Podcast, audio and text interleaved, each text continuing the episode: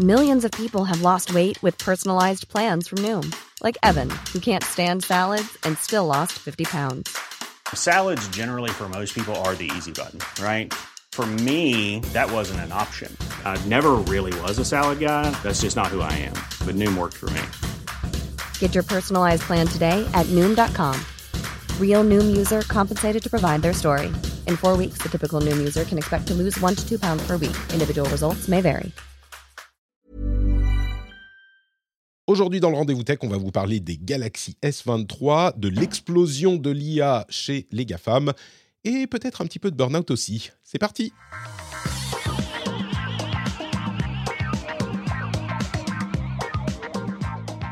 Bonjour à tous et bienvenue dans le rendez-vous tech. J'allais dire bienvenue chez Patrick, mais c'est un petit peu ça en fait. Vous euh, arrivez dans ma maison, je vous accueille, je vous déplie une chaise, vous mettez à la table. On est euh, quelques dizaines de milliers à se retrouver toutes les semaines pour parler de tech et euh, d'actu et de choses intéressantes. J'espère en tout cas, c'est l'épisode numéro 499 Attention à un, épisode de l'épisode 500, et je suis donc Patrick Béja. J'ai le grand bonheur de recevoir euh, deux de mes plus anciens camarades de podcasting, Jérôme Kainborg et Cédric Deloca. Bonjour d'abord, euh, Jérôme, comment vas-tu? Eh bien, écoute, ça va très bien. Ça va très bien. Mais tu viens de passer toute la discussion avec la chatroom là sur Twitch avant qu'on lance l'enregistrement à me dire que tu étais presque en burn-out, que tu n'en pouvais plus, qu'il y avait des parquets. Euh, oui, normal quoi. Ouais, donc c'est le quotidien, d'accord. Tout va bien, ouais. Oui, oui, quotidien, inondation, chaîne YouTube à gérer, euh, hmm. TikTok, etc. La, vie quoi. Très bien, très bien. Cédric, euh, Cédric Deluca, est-ce que c'est la vie pour toi aussi Est-ce que tu as des inondations, des TikTok à gérer, tout ça Est-ce que tu es presque en burn-out? Non, pas du tout, euh, tout va bien. Voilà, non, non, vraiment, tout va bien. Tranquille. Je suis sur des projets passionnants, donc euh, c'est génial. Je suis heureux, heureux pour toi. Euh, tu fais partie de cette minorité qui, qui, qui vit bien. C'est fou. Mais oui, Je, mais oui. je dis ça, mais en même temps, c'est complètement contraire à ce que je pense. Mais avant de parler justement de ce que je pense et du, prochain épisode pour, euh, pendant une seconde. Euh, je voudrais remercier Thomas Ries, Julien Monti, Thomas Bidot, Steph 500, Benoît Labarthe, Denis Calert, Akono Loïc et Baptiste Baron qui sont les patriotes qui ont euh, rejoint l'émission. Je crois qu'on est en début de mois, donc il y en a qui ont réactivé euh, leur, euh, leur abonnement. Merci à vous tous et à vous toutes, et merci aux producteurs SSI78 et Peter Rigal. Merci à vous tous. Vous permettez à cette émission d'exister. Presque 500 numéros, rendez-vous compte. Alors, c'est pas tout à fait 500 semaines, parce qu'au début, on avait, j'allais dire, au début, on le faisait une fois toutes les deux semaines. On était en bimensuel pendant très longtemps en réalité, on a commencé en mensuel. Et je crois qu'au bout d'un ou deux épisodes, on s'est rendu compte que euh, mensuel, c'était vraiment trop, euh, trop, trop disparate. Et donc, on est passé en bimensuel. Mais euh, l'hebdomadaire, en fait, ça n'a commencé qu'en 2018 à la naissance de mon fils, je me suis dit, oh, ça va être simple, on va passer en, en hebdo. et bon, c'est c'est donc pas tout à fait. Euh, le rythme s'accélère en fait. D'ici à l'épisode 1000, on sera passé à, quoi? On, fera un épisode par jour, un truc comme ça. Vous êtes, ah, bon, non, Jérôme, non, non, non c'est moi l'épisode. c'est moi l'épisode par jour. Euh. oui, oui, mais oui, c'est le mug, c'est vrai. Bon, le, créneau est déjà pris. Mais du coup, on arrive à l'épisode 500. Je voulais prévenir les gens quand même. Euh, peut-être que pour l'épisode 512 en binaire, on fera un truc un peu plus gros, mais j'ai pas un énorme programme pour l'épisode 500. On fera quand même un petit truc sympathique.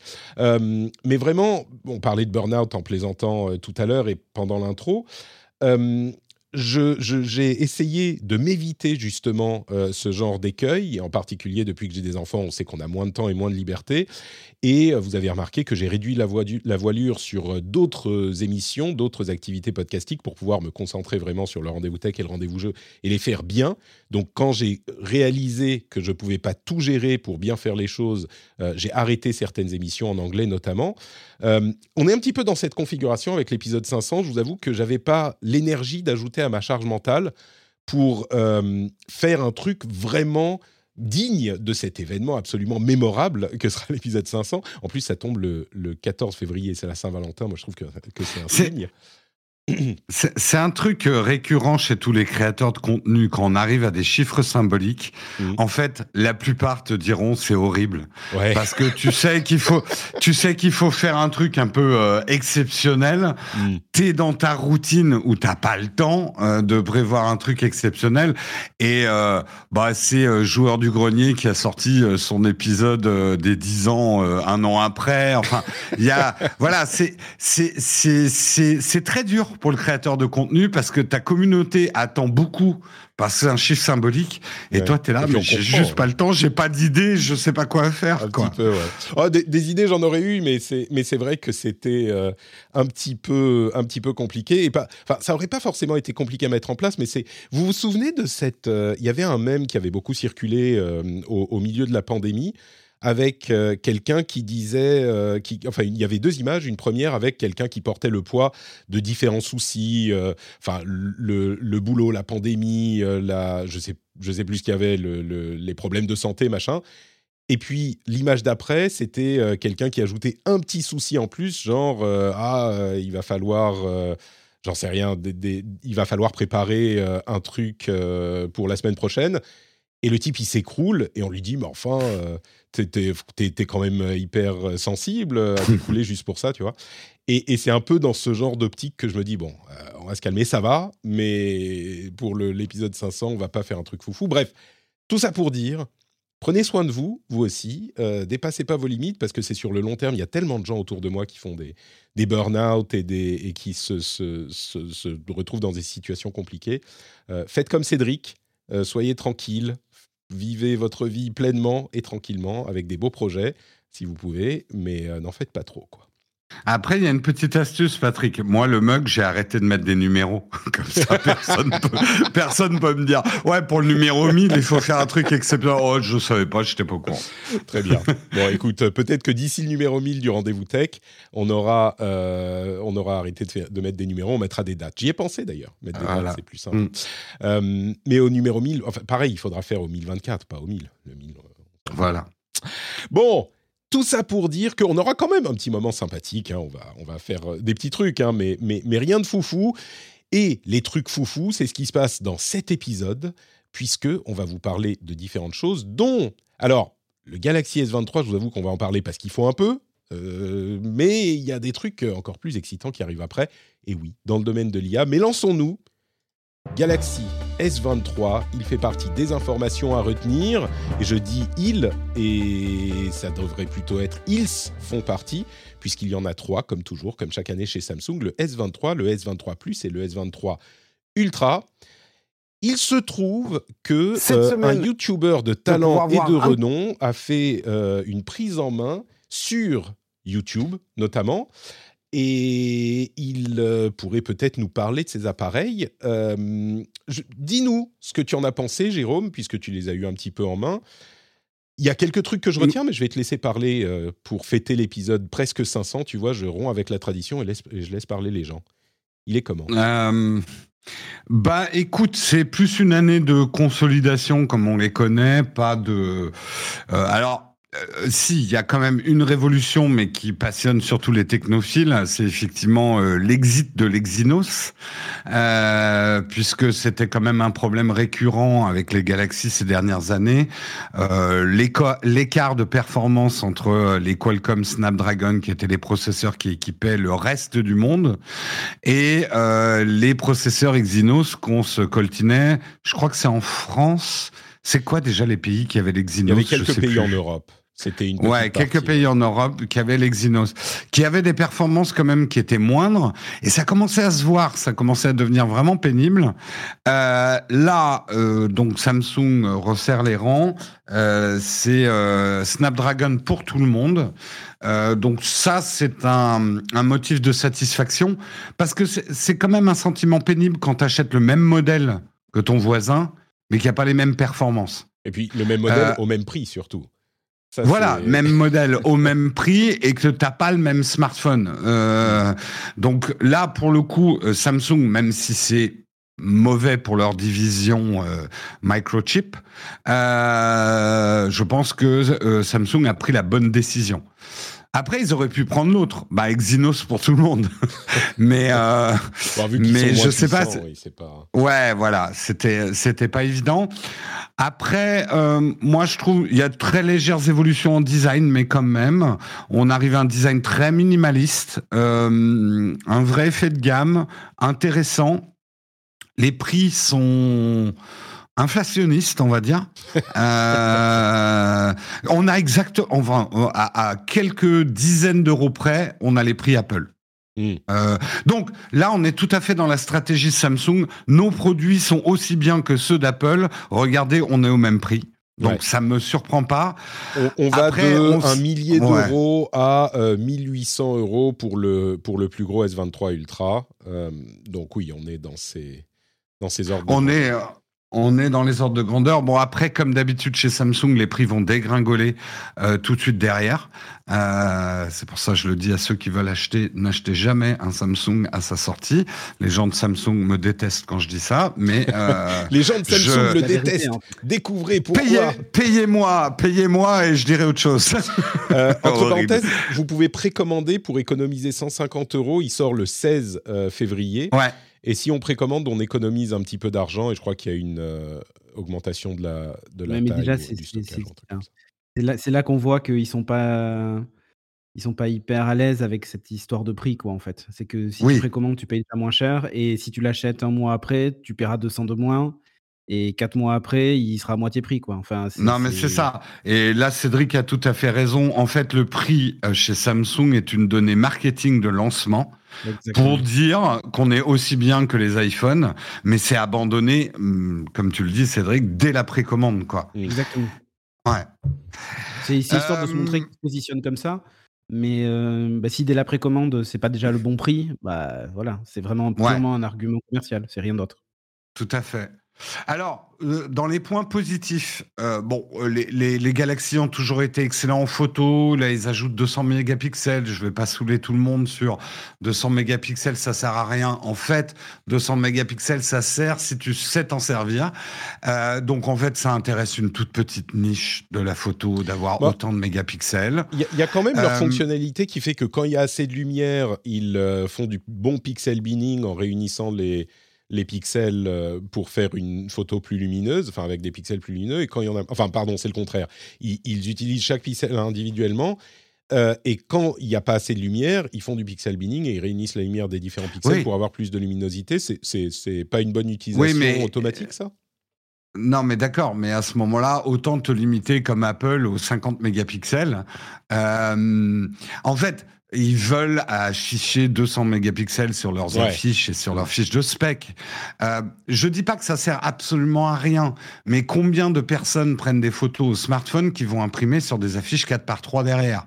Combien? Alors, en fait, c'est là où il y a une opportunité ratée, je le dis rapidement, c'est que Apple a fait un truc malin avec les 50 mégapixels qui- qu'ils ont adopté cette année, c'est de permettre un espèce de zoom qui est pas un zoom numérique ni un zoom optique, mais qui est une espèce de zoom sur le capteur. C'est-à-dire de faire du x2, du x3 sur un capteur de 50 mégapixels en croppant sur le, le capteur. Euh, et ça, ils l'ont pas mis dans le S23, en tout cas pour l'instant.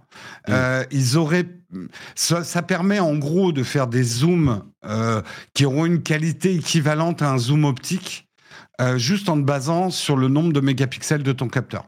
Voilà. C'est ça, en fait, tu diminues, la, ré- tu diminues la, la- la taille globale de l'image Voilà. en zoomant dans l'image, mais sans la déformer. Et en Mm. fait, c'est Mm. ça, la, Sans perdre de c'est ça le- résolution. le- la sans- petite astuce pour Mm. créer ce. En gros, en en gros, c'est comme si tu croppais dans une image dans Photoshop, tu zoomais dans une image euh, que tu as déjà un grand nombre de mégapixels. Donc, pour l'instant, j'ai pas trouvé que le 200 mégapixels était extrêmement bien intégré. Après, là, ça fait quelques jours que je l'ai en main, je le teste.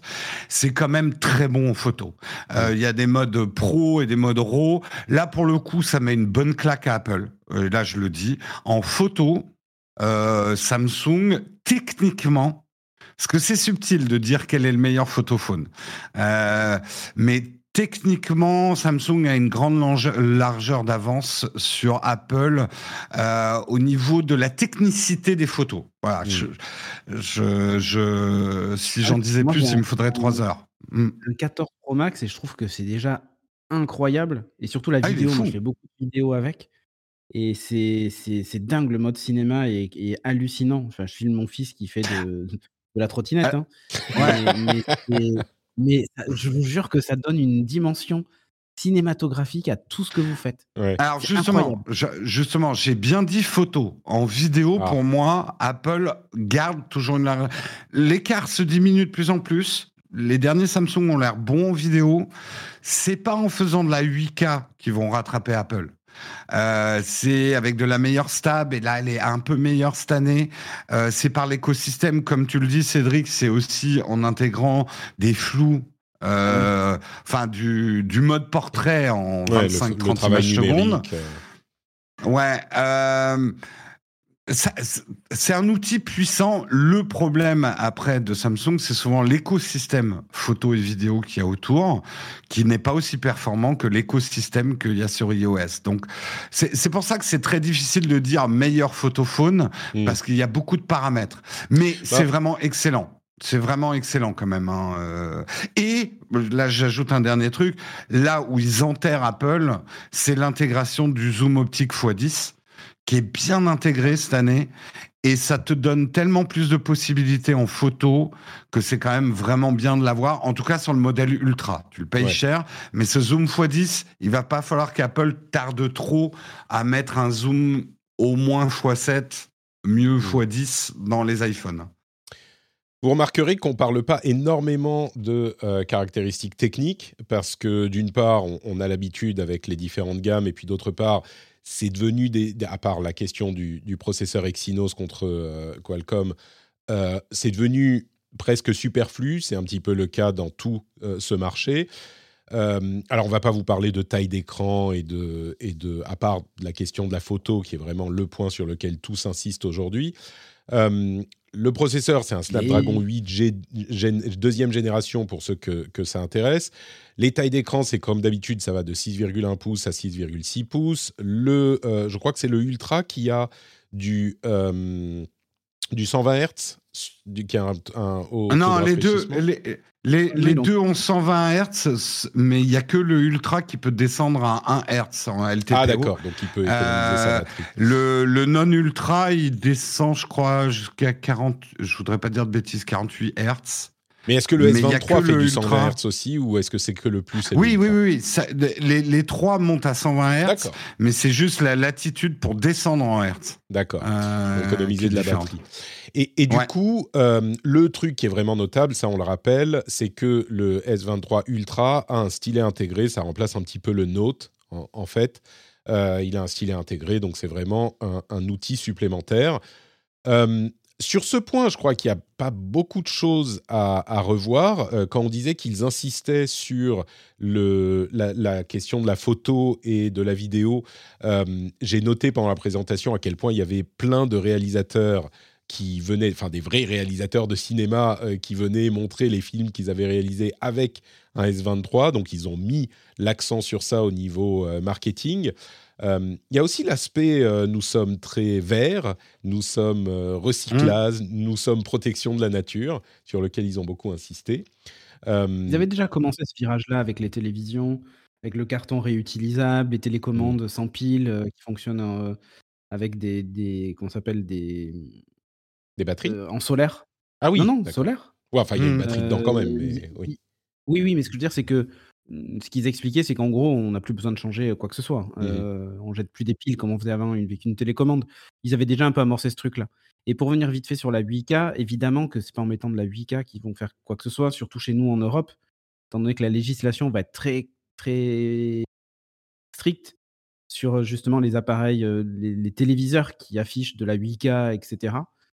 puisqu'il mmh, est prévu normalement une interdiction de, bah, tout simplement de vente de ces produits-là sur le territoire européen. Donc, interdiction de vente des, des, télévisions 8K sur le territoire européen? Mmh. oui, oui, c'est le Parlement européen qui travaille sur ce projet de loi-là, parce que c'est anti-écologique, ça ne sert à finalement rien. On est sur de la surconsommation. Euh, si demain Netflix se mettait à diffuser de la 8K au lieu de la 4K, ça, deviendrait vraiment problématique même pour les réseaux. Et, du coup, fatalement, l'impact écologique de, de, la 8K est tellement énorme en gros, on ne veut pas retomber dans le débat qu'on a eu avec la 5G mmh euh, sur euh, tout ça, et que bah, l'Europe dit si on veut être en accord avec nos, notre politique de réduction des émissions, bah, la 8K c'est vraiment anecdotique en fait, ça ne sert à rien. Après, il faut, faut le dire parce que c'est souvent ce qu'on dit. Euh, nous qui réalisons des vidéos, on ne on tourne jamais dans la résolution de diffusion. C'est-à-dire que, par exemple, filmer en 8K, ça peut être intéressant pour faire de la 4K en fait mmh. derrière. Ouais, il y a cet élément, mais qui est un élément. Donc, euh, ouais. donc, il peut avoir un intérêt pour le téléphone si lui, il peut filmer en 8K, même si la diffusion mmh. ne se fait pas en, 8K. Euh, puisque bah, tu parles. Ouais, non, vas-y, pardon. Non, non, là, j'étais en train de rentrer dans des détails trop techniques. de, 8K et de, et de diffusion. Euh, puisque tu parles de, de, loi, euh, je, vous invite à. Je suis sûr que quand Samsung dit on fait des trucs verts et ça va être super, je suis sûr que beaucoup se disent ah ouais, ok, le greenwashing, c'est bon, on connaît. Et certainement, il y a cette intention. Enfin, j'imagine que beaucoup de sociétés ont cette intention. Euh, j'ai été assez surpris de constater à quel point la loi AGIEC et sévère sur ces questions. Ah oui. J'ai l'impression que c'est une chose dont on ne se rend pas bien compte. Peut-être que tu as suivi la chose, toi, Cédric, tu, tu, disais ah oui. mais ma femme qui euh, s'intéresse à ces choses-là pour des questions professionnelles me dit euh, mais c'est incroyable à quel point ça, ça verrouille les choses. Et en gros, je schématise grandement, euh, en plus de plein de choses qui sont possiblement plus, euh, plus utile au quotidien pour les utilisateurs. Enfin, si vous connaissez Triman et ce genre de choses, c'est hyper pratique sur vos euh, emballages de tout. Vous avez maintenant des instructions claires pour comment recycler et qu'est-ce qui se recycle et quelle partie va où. Mais à côté de ça, les entreprises aujourd'hui ont, je schématise, interdiction de greenwasher. Et vous allez me dire, ah bah attends, c'est bon, enfin, c'est d'une précision et d'une sévérité. Mmh incroyable ce qu'il y a dans la loi, dans la loi AGIEC, allez regarder un petit peu les textes, c'est hyper, c'est pas juste bon, vous pouvez pas greenwasher parce que c'est non, c'est vous ne pouvez pas dire nos euh, emballages sont meilleurs pour l'environnement. Non, ça veut rien dire. Il faut pouvoir prouver les trucs, il faut chiffrer, il faut dire précisément, exactement pour que les gens comprennent. Si vous voulez dire qu'il y a un truc qui est vert, vous avez intérêt à pouvoir le euh, backuper derrière. Et je peux vous dire que les amendes de la DGCCRF, les boîtes, et enfin pas que ça, mais les, boîtes s'en préoccupent euh, très sérieusement quand, ça, quand on vient sonner à leur porte. Donc, j'étais surpris parce que j'en avais pas vraiment entendu parler, mais la loi euh, AGX, ça rigole pas quoi à ce niveau-là. Donc peut-être que le greenwashing va être au minimum euh, un petit peu plus difficile à faire ces, prochaines années. Bah, surtout que toutes pardon, les instances sont comprises. Ouais, je, crois, que Cédric voulait ajouter quelque chose. Je veux dire, par, exemple, euh, Apple qui fait souvent de, son argument de on utilise de l'aluminium recyclé, blablabla. Euh, mmh. En fait, aujourd'hui, maintenant, ils sont devenus juste factuels. C'est-à-dire que ils ont déjà fait des conférences en expliquant pourquoi c'était mieux pour l'environnement et c'était génial en omettant de dire qu'en fait, ça coûtait aussi surtout beaucoup moins cher que de faire de du vrai aluminium neuf, parce qu'il y a aussi une raison économique sur le fait d'utiliser l'aluminium recyclé. Alors évidemment, c'est vertueux, c'est cool et tout ça, mais ça faisait très greenwashing. Aujourd'hui, en fait, ils ne peuvent plus faire ça. C'est-à-dire que s'ils disent on utilise de l'aluminium recyclé, ils peuvent pas juste, enfin, ils peuvent pas dire que c'est parce que leur aluminium est, est mieux ou quoi que ce soit ou que c'est un vrai argument commercial en fait, ils n'ont plus le droit de le faire. C'est pour ça que maintenant, c'est simplement factuel. C'est hyper précis. C'est-à-dire que tu n'as pas, pas le droit de dire ouais, c'est mieux pour l'environnement. Tu peux pas. Il faut que tu dises nous utilisons. C'est pas mieux pour l'environnement, factuellement. Donc, du coup, ils ne peuvent pas dire on utilise l'aluminium recyclé. Du coup, c'est mieux pour l'environnement. Non, faux. Voilà. Ouais. Et, mmh. c'est la loi AGIEC qui impose ça, qui est, et, la France, par exemple, va beaucoup plus loin que, la, que le reste de l'Union européenne, qui va déjà assez loin. Donc c'est un, truc que le, le reste de l'Union risque de, risque de suivre. Bref. Il y a un truc quand même important pour comprendre à quel point les choses changent aussi. Euh, ces trucs-là, ça marche pas s'il n'y a pas des sanctions. Et on a souvent rigolé dans le rendez-vous tech des sanctions des, euh, des comités français, des trucs européens euh, qui se chiffraient en, en, en centaines de milliers d'euros et que ça faisait rigoler Google. Aujourd'hui, ils ont compris un truc. Quand tu tapes dans le chiffre d'affaires de ces, ces entreprises, elles commencent à te prendre au sérieux. Parce qu'une entreprise comme Apple, tu prends que rien que 1% de chiffre d'affaires d'Apple, euh, ça fait très très très très très très mal. Euh, et donc, toutes les lois euh, aujourd'hui sont écrites avec et la sanction financière peut se monter à X% du chiffre d'affaires global de la mmh. boîte. Et là, tout de suite, tu prends effectivement les choses beaucoup plus au sérieux. Et on avait raison d'en rigoler quand on disait ils ont eu une amende de 100 000, 500 000, 1 million. Ils s'en foutent. Euh, c'est des pièces pour eux. Mais quand tu commences à parler de pourcentage de chiffre d'affaires, et donc dans les lois qui sont écrites aujourd'hui, c'est ce genre de sanctions qui sont imposées. Ouais. Euh, on a également un, autre élément que je voudrais évoquer pour revenir un petit peu sur euh, les Galaxy S23. Il y a le, mode maintenance qui est pas mal, euh, qui est un mode qu'on peut activer quand on donne son téléphone à réparer. Eh bien, le téléphone ne peut plus avoir accès à toutes les données privées, vos photos, vos applications, etc. Et du coup, on n'a pas le stress de se dire ah bah merde, il faut que attends, je désactive tout, j'enlève, je et puis je vais peut-être le perdre, machin. Non, euh, le, mode maintenance, c'est assez bien pensé, mais c'était un détail.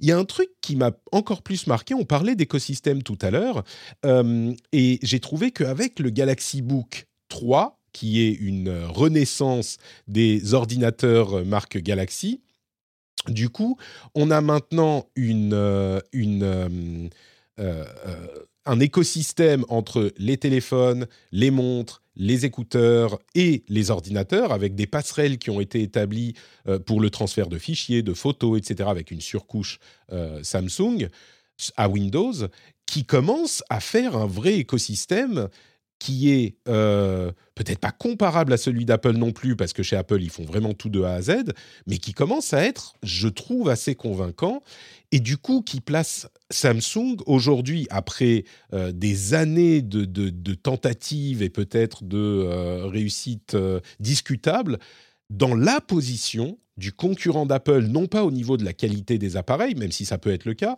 mais vraiment dans l'idée qu'on peut avoir un écosystème avec ce constructeur. Et il y en a plusieurs qui ont essayé.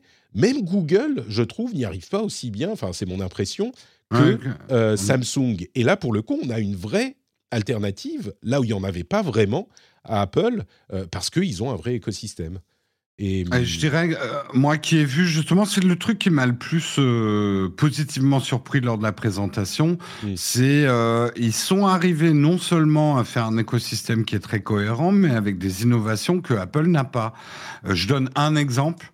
Si tu achètes un Galaxy Book 3 et que tu as un S23 Ultra, tu peux, en tant que photographe, euh, directement recevoir des photos RAW qui sont des photos énormes directement sur ton ordinateur pendant le shooting euh, pour pouvoir les traiter directement sur l'ordinateur. Tu vois, ils, ils ont réfléchi à des usages.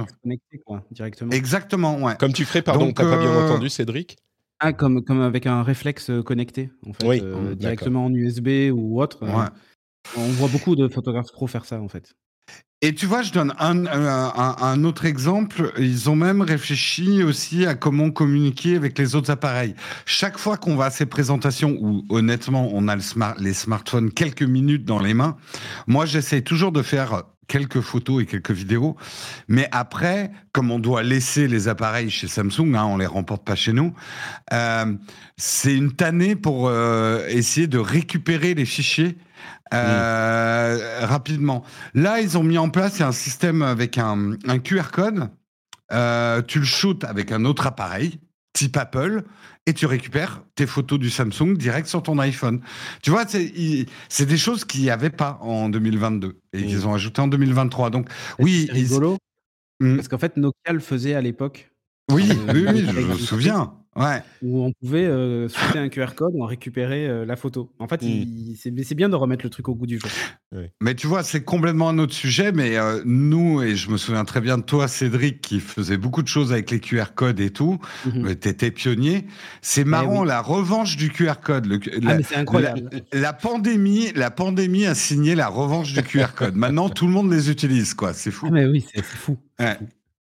Bon, du coup, je crois que c'est un petit peu le tour pour le Galaxy S23. Euh, très bon appareil, comme on le disait. Peut-être mentionner un truc euh, qui est semi-marrant. Euh, le système d'exploitation et les applications par défaut prennent 60 gigas d'espace sur l'appareil. Donc, bon, je crois que Windows, c'est genre 30 gigas, un truc du genre. Donc, bon, voilà. prenez ça en compte si vous voulez acheter. N'achetez pas le plus le plus petit euh, d'entre eux. Je sais pas quelle est la taille. 128 gigas. Qu'est-ce qu'il y a dedans? Écoute, euh, j'espère qu'on peut en désinstaller parce que le plus petit S23 normal, c'est 128 gigas. Donc, euh, mais Android, c'est quoi? C'est entre 15 et 20 gigas max? oui. Bah, écoute, Samsung rajoute des trucs. Bon, euh, c'est tout pour euh, le. Oui, ils vont aussi développer euh, avec Qualcomm des, des, choses pour la réalité augmentée et réalité étendue, etc. Ouais, ça, ça, ça, ça faisait quand même petite annonce de fin de conf. Eh hey, les gars, on a un truc aussi. Si jamais Apple sort un truc, nous aussi, on aura un truc, quoi. on en a déjà parlé, c'est ça. Ouais. Le deuxième sujet que je voulais évoquer, c'est euh, bah, le traditionnel It's AI time. Ta, ta, ta, mmh. C'est le moment de l'IA qu'on a euh, depuis à peu près six mois, tous les euh, épisodes quasiment. Et j'ai commencé à voir des gens s'inquiéter, ou pas s'inquiéter, mais mentionner euh, le fait que oh, tout le monde traite de l'IA, c'est une sorte de frénésie de l'IA, est-ce que c'est pas exagéré Ça y est, tout le monde tombe dans les dans les pièges du marketing. Il est possible qu'on en fasse peut-être un petit peu trop, mais je crois vraiment que euh, on est en train de se rendre compte, et là vous allez le voir avec euh, ce que je vais mentionner, euh, que l'IA est un, est un moment un, changement de paradigme dans l'informatique et dans la tech, comme on en a eu il y a des années, et ça arrive une fois, on va dire, toutes les décennies, plus ou moins. On a, enfin, je sais pas, Internet, la, la, l'interface graphique, les euh, smartphones, euh, ce genre de choses. On n'est peut-être pas à la même ampleur, mais en tout cas, clairement, c'est un truc qui se, dont, les géants de la tech se préoccupent.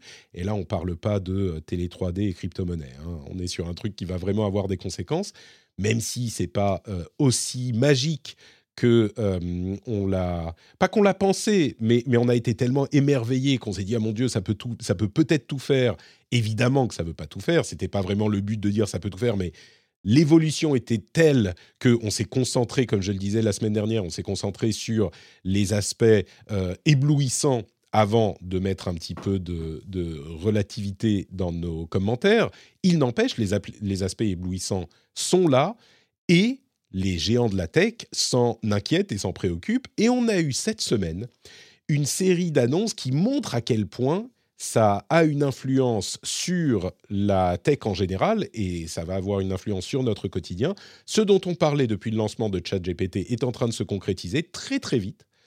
Euh, puisque Google a annoncé l'arrivée de son propre chat GPT-like qui s'appelle Bard, qui est basé sur Lambda, son modèle d'intelligence artificielle conversationnelle euh, qui avait déjà été présenté à, plusieurs reprises, qui devrait arriver au, grand public dans les semaines à venir.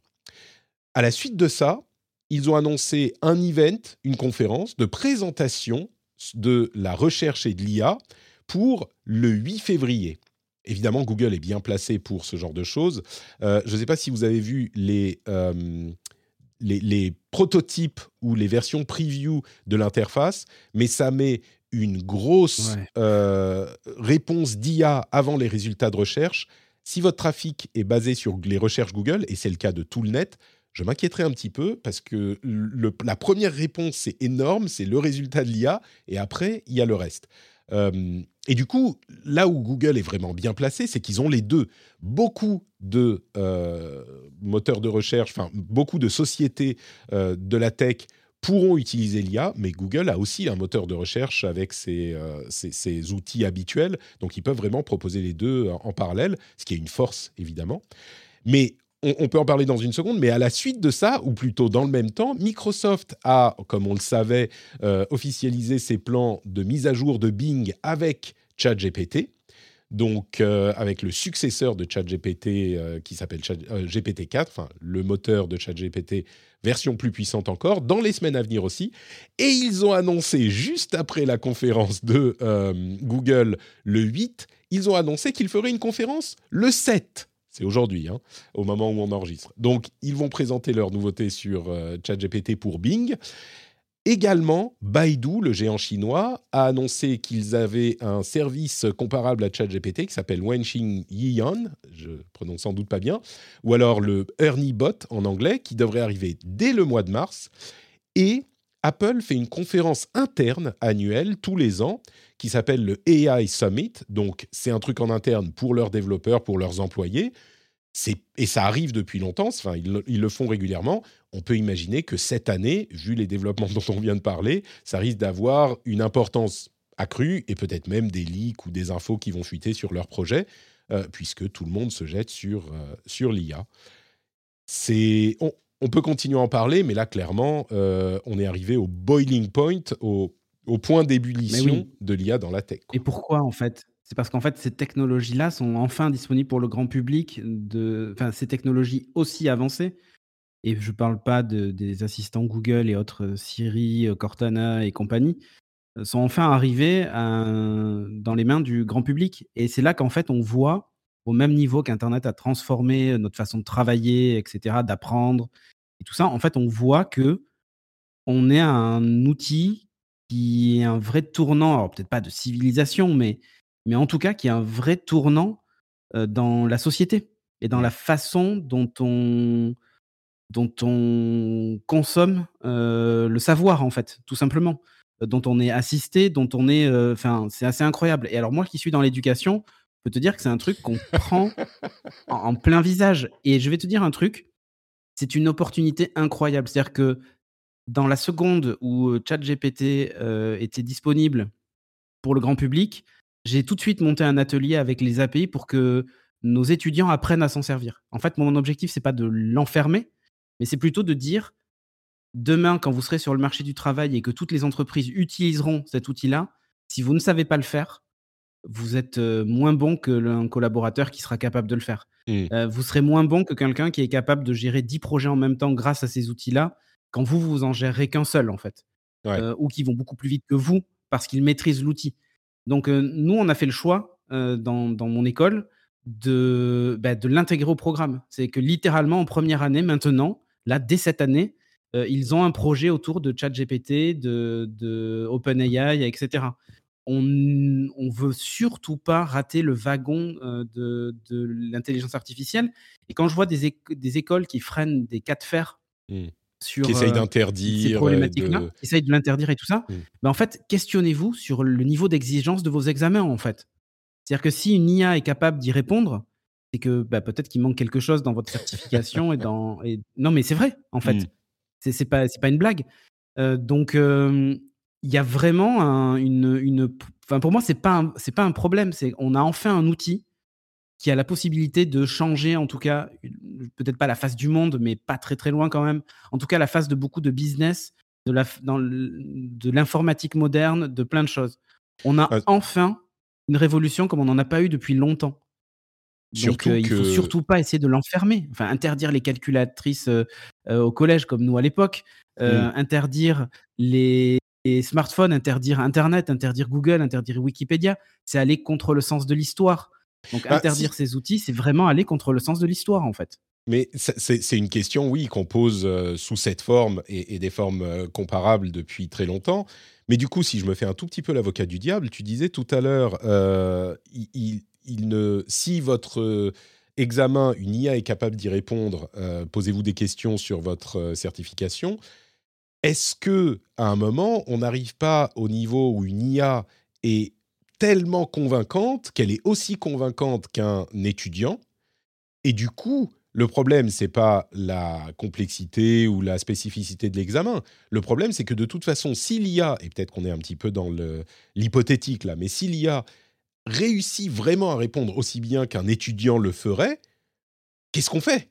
Parce que c'est pas que. en fait, euh, c'est la forme de l'examen. Mmh. C'est-à-dire que si on se contente uniquement de l'écrit, par exemple, s'il n'y a pas de soutenance, d'oral, etc., où on peut vite voir si le travail produit est celui de l'étudiant ou celui mmh. d'un logiciel, en fait, bêtement. Hein.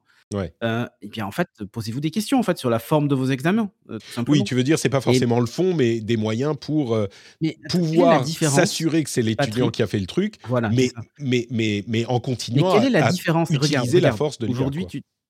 Ouais, mais aujourd'hui, tu passes un examen, par exemple, je sais pas moi, sur l'acceptation au changement en entreprise.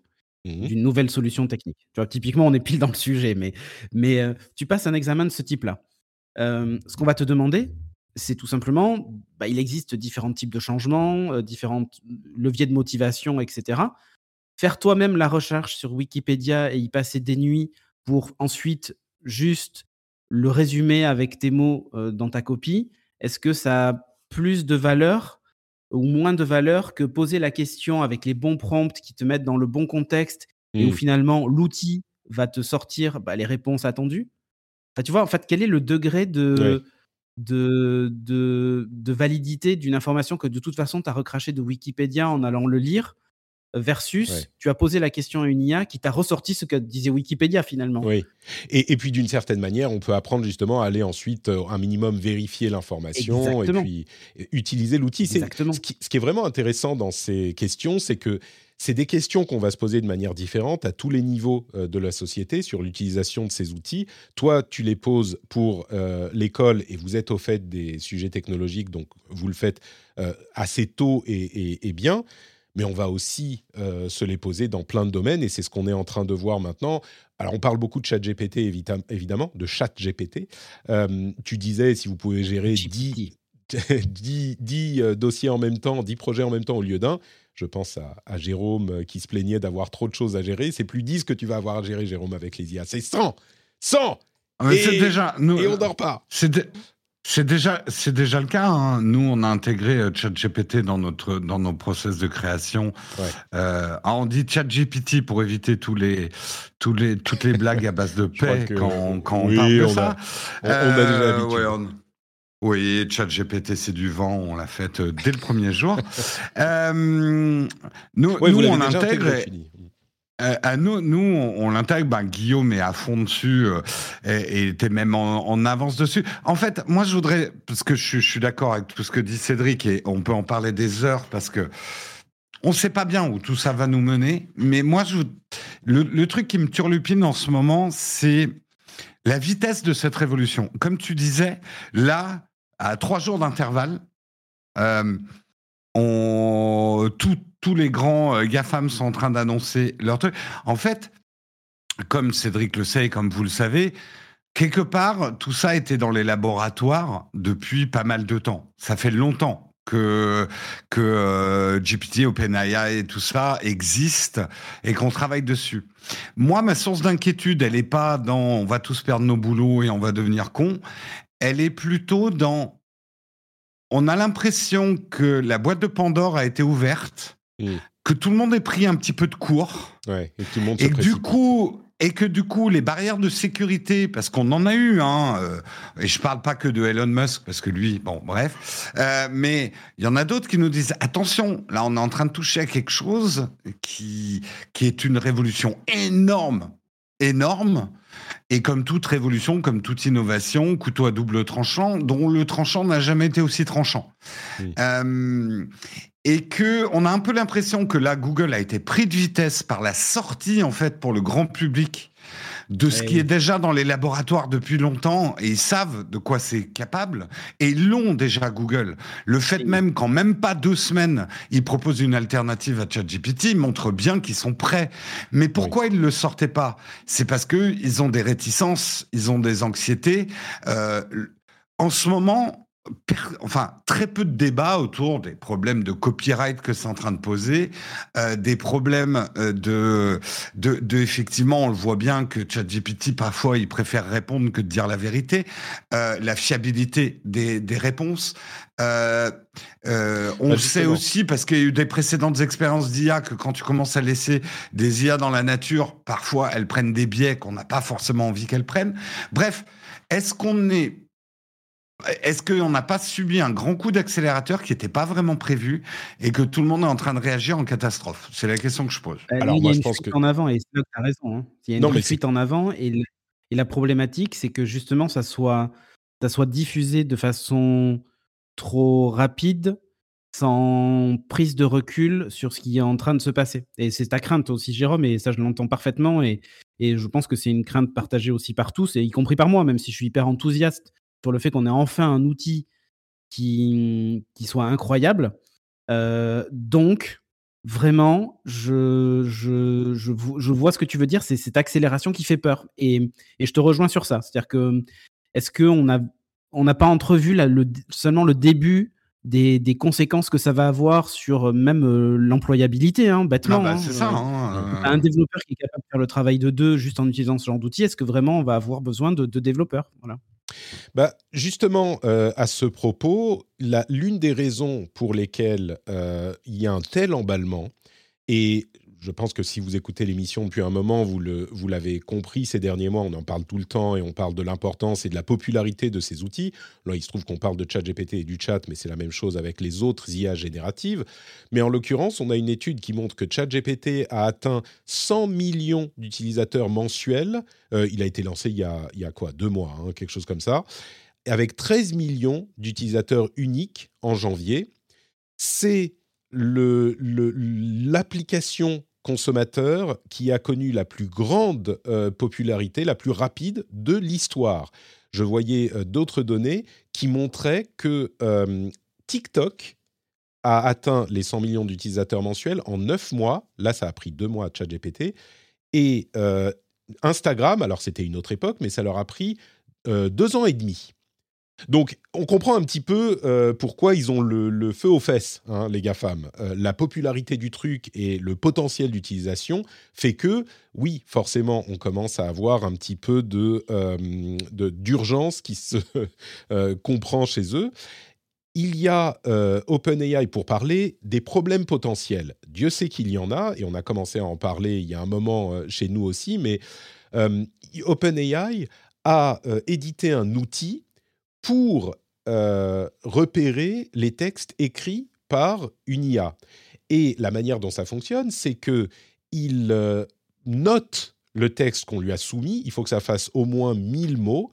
Euh, il le note de très peu probable à probable. On a cinq étapes. Donc on a très peu probable que ça soit une IA, peu probable, pas clair, possible et probable. Moi, je lui ai euh, sorti un texte avec ChatGPT où je lui ai demandé d'écrire euh, un essai sur la nature de la vie et de la conscience. Et euh, il m'a répondu que c'était possiblement écrit par une IA. Possiblement, t'en fais quoi? Peut-être, oui, non, j'en sais rien. Enfin, c'est 2 sur 5. Ok, ça, ça me sert à rien. Mais bon, au moins, il y a un outil. Et je dirais que ils ont quand même bien travaillé leur truc avec ChatGPT et ils ont mis en place des barrières et des protections.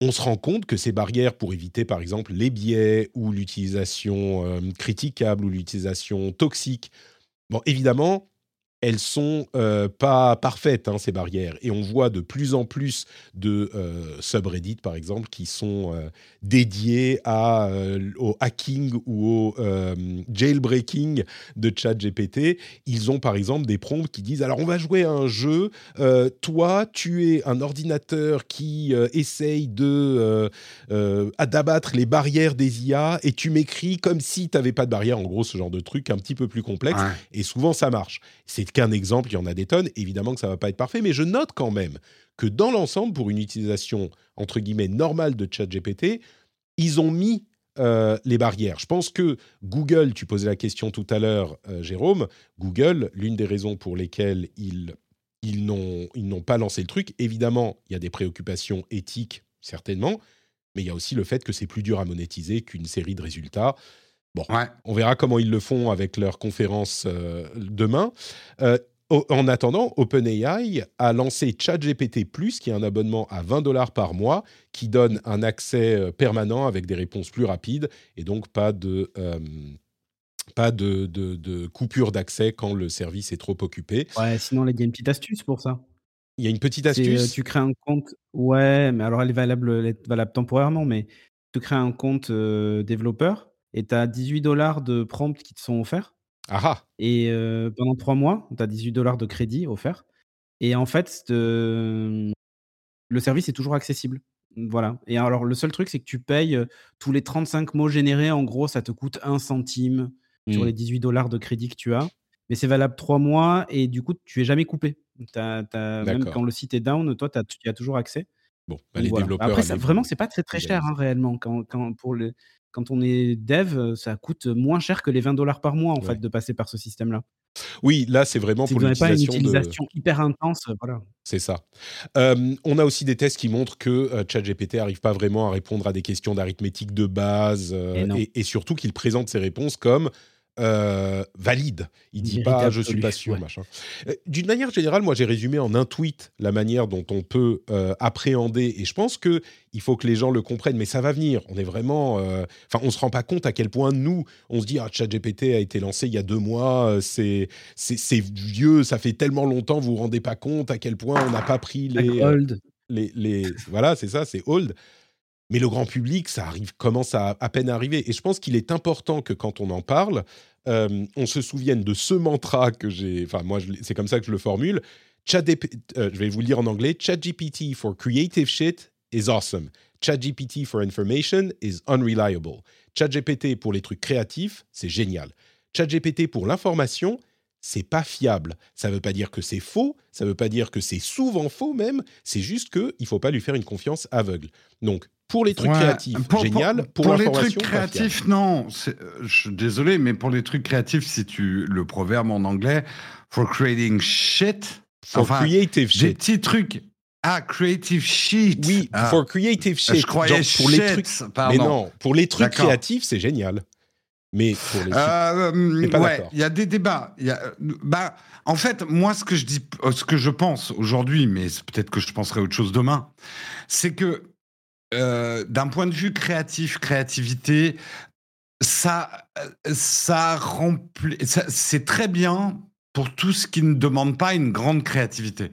Justement, Mm. pour faire une image, euh, euh, une image de presse d'illustration d'un truc, c'est très bien. Pour faire des, des, des illustres, c'est très bien.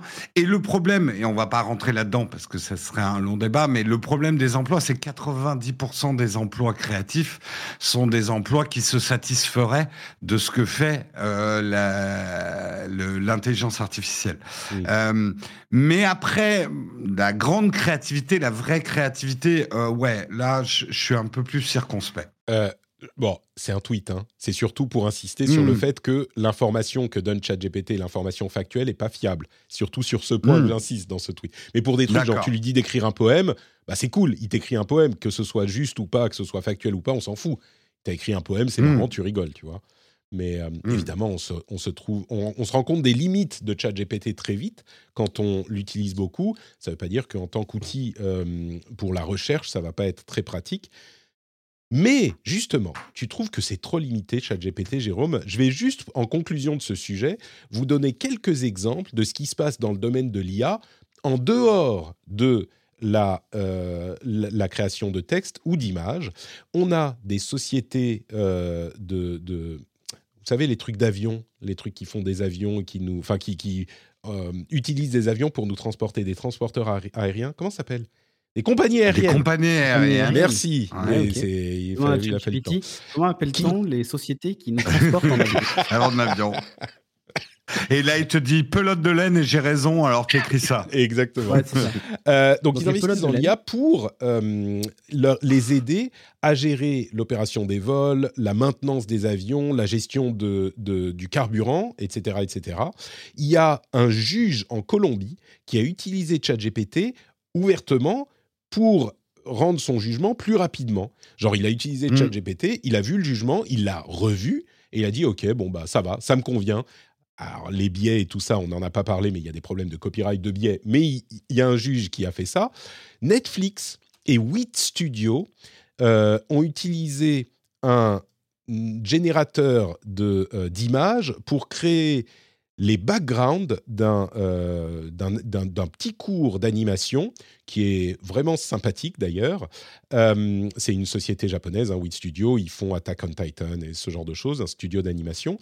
Et en fait, ce qu'ils ont fait, c'est qu'ils ont fait des croquis de base qu'ils ont euh, demandé à une IA de générer pour les euh, décors du, de l'animation et qu'ils ont ensuite retravaillé derrière. Mais donc, c'est exactement ce dont parlait euh, Cédric, c'est l'utilisation pour euh, accélérer la productivité du truc, faire les choses. Et c'est super beau, ça marche vraiment bien. Évidemment, on a beaucoup Mm. critiqué le- la démarche dans la profession parce qu'il y a des, des- il y a eu des, des licenciements dans le domaine euh, et donc ils disent ouais ok vous employez des IA mais voilà on, est, on retombe exactement dans, le même, euh, dans le- la même problématique. Euh, on pourrait en parler longtemps mais je veux euh, passer aux deux derniers mais arrêtez de tout faire tomber messieurs Pardon, pardon, pardon. C'est moi. C'est pas grave, je voulais juste engueuler. J'avais mon micro coupé. Ça doit pas être moi. Il y a l'utilisation d'IA pour, euh, toujours chez Netflix, pour, enfin, dans, dans les séries, on va dire, pour changer le mouvement des lèvres en fonction de la langue ou pour non plus biper les insultes, mais lui faire dire autre chose. Euh, et donc synchroniser le mouvement labial. Alors on a vu, c'est Defend Intelligence, un compte Twitter qui a euh, posté la vidéo. Euh, on a vu le résultat dans un tweet. Donc la qualité de l'image est peut-être pas suffisante pour détecter les, les problèmes que ça pourrait poser, mais il n'y a pas de raison qu'avec suffisamment de, de puissance, ça ne convienne pas. Donc ça peut donner des versions euh, diffé- dans différentes langues euh, qui ont une synchronisation deepfake, labiale quoi. qui est... en voilà, c'est une sorte d'utilisation deepfake pour changer les... Bah ouais. Les- les un lèvres. truc quoi, utile. Euh, et le dernier, qui est assez euh, phénomène interneteux, c'est AI Seinfeld. Est-ce que vous avez vu AI Seinfeld? Enfin, ça s'appelle pas Non. AI Seinfeld, mais ça s'appelle Nothing Forever. C'est une chaîne Twitch qui euh, diffuse des épisodes de Seinfeld euh, générés par IA. Mais quand je vous dis des épisodes de Seinfeld générés par IA, c'est euh, une chaîne qui s'appelle Watch Me Forever. Ah, bon, bah, ils ont, ils ont été. euh, je, je voulais y aller, ils ont été bannis de Twitch, visiblement. Donc, euh, bon, on verra sans doute pour utilisation de, du matériel de Seinfeld qui pose la question Ouais. de, de copyright.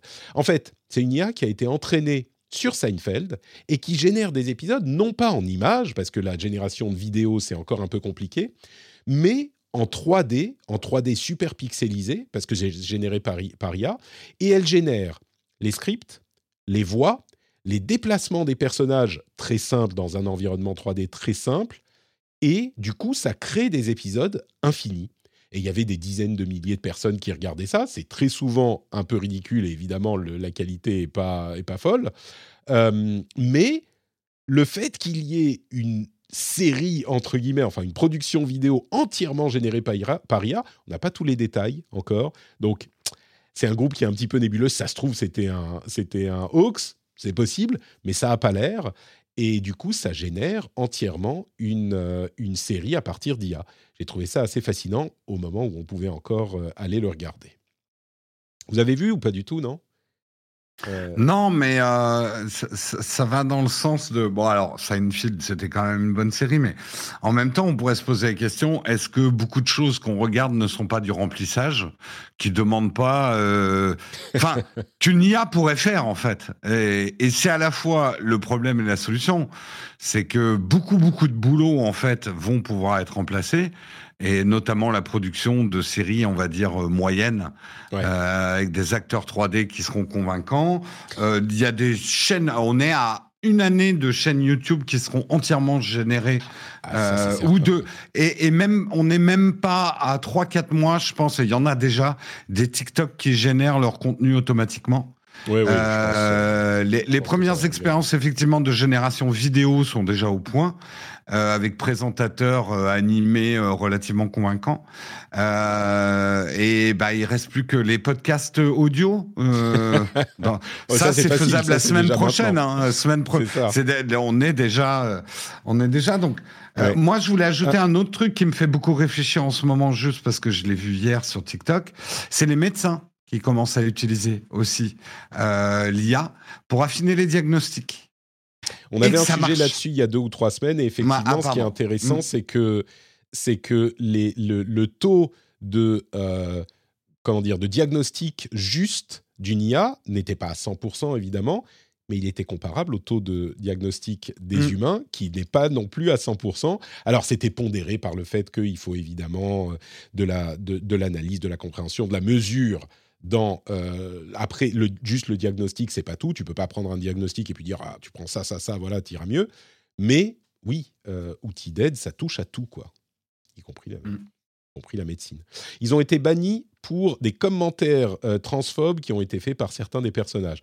Donc c'est marrant. Là encore on voit une sorte de signal d'alarme euh, Ouais. sur ce que va te sortir l'IA on l'a évoqué mais pas dit clairement, l'un des problèmes des IA, c'est qu'elles sont entraînées, elles sont entraînées sur du euh, texte existants sur Internet et donc, enfin sur Internet, ça veut dire dans la société, et donc reproduisent les biais existants dans la société. Et ça, c'est un problème qu'il faut évidemment auquel Et du coup, tombe sous le cadre des conditions générales d'utilisation euh, des plateformes. Donc la loi humaine euh, prévaut encore sur les IA. Eh bien, écoute, on, on, verra. Et ça, ça, tu sais, on va avancer parce qu'on peut en parler jusqu'à la fin des temps. Mais euh, l'autre, la prochaine grande étape, et je vais peut-être fermer le cercle, ça va être justement la question de la législation sur les IA qui va couvrir énormément de domaines différents.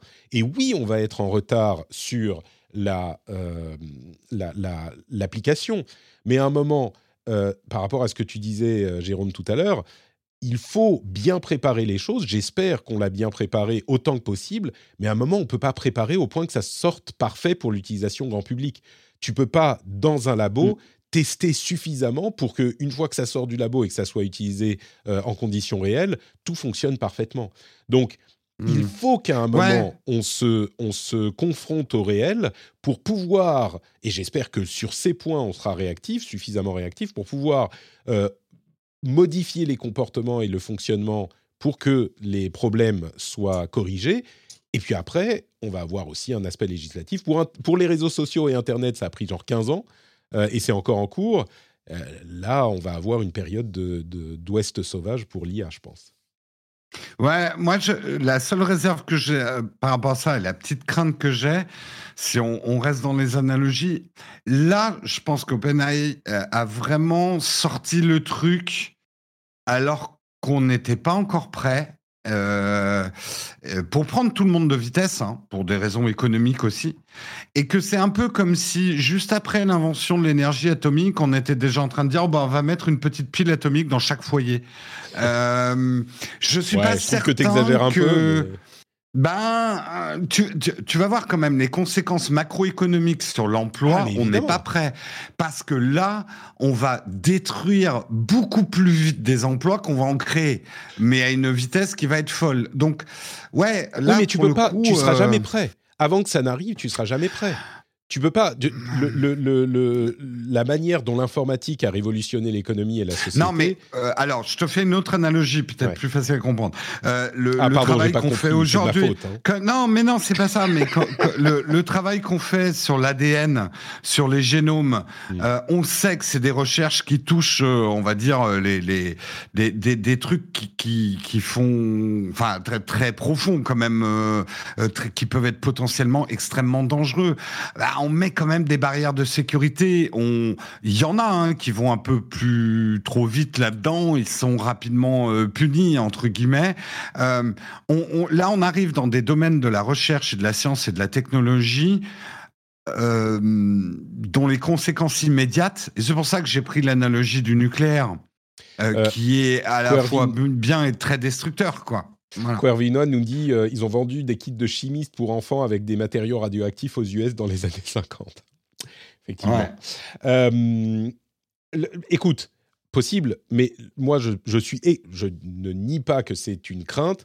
Euh, je suis aussi convaincu que on se rend bien compte que lambda est dans les dans les laboratoires de Google et ailleurs depuis maintenant quoi deux mm. ans. Ça commence à prendre forme. moi, je pense que jusqu'à ce que ça sorte du labo, on va pas avoir l'impulsion de s'y préparer.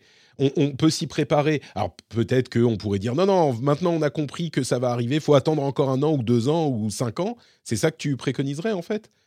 Maintenant qu'on a vu le chat GPT, bah on comprend un peu mieux, donc aucun outil ne peut être publié d'IA avant qu'on se prépare vraiment? C'est pas... Non, mais il, faut, euh, il faut des instances euh, comme il y a effectivement sur l'ADN, la recherche biologique et ce genre de choses, des instances, on va dire, de modération et de pondération, euh, parce que là, tout sort du privé.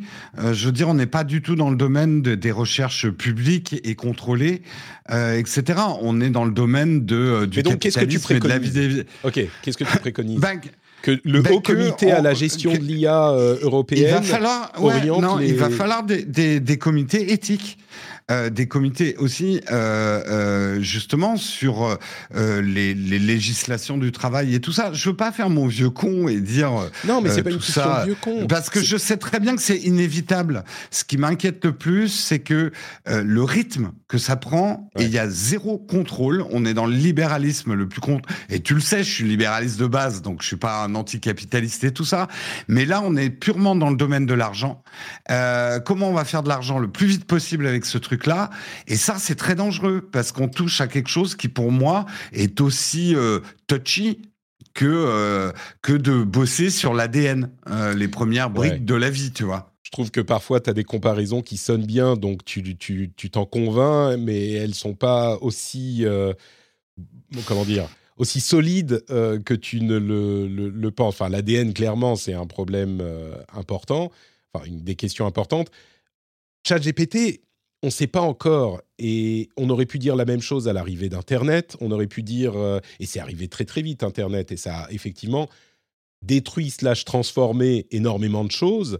Euh, le gros problème, je, suis pas, je ne suis pas pas d'accord avec toi Jérôme, mais le gros problème à mon sens, c'est que tant qu'on ne l'utilise pas dans les conditions réelles, on ne saura pas ce que ça peut faire ou pas, et légiférer sur ces choses-là, on n'est plus dans le domaine de la recherche. Euh, légiférer sur ces choses-là, c'est compliqué parce qu'on ne sait pas les, conséquences que ça peut avoir. Euh, et je suis pas.